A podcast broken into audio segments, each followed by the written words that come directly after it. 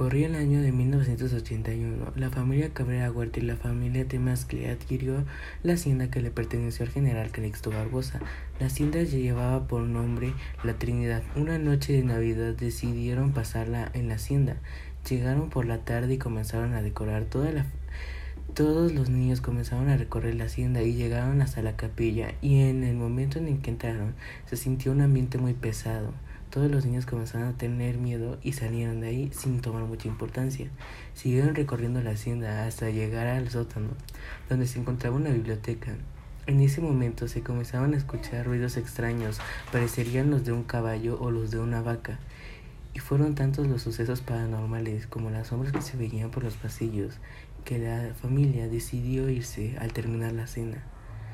Hasta hoy en día se sigue creyendo que si cae la noche y te encuentras en la capilla, podrían, podrías desaparecer y sucederte cosas muy malas. Ha habido casos en los que las personas entran y desaparecen por días y regresan sin saber realmente lo que les pasó y con, y con recuerdos fugaces.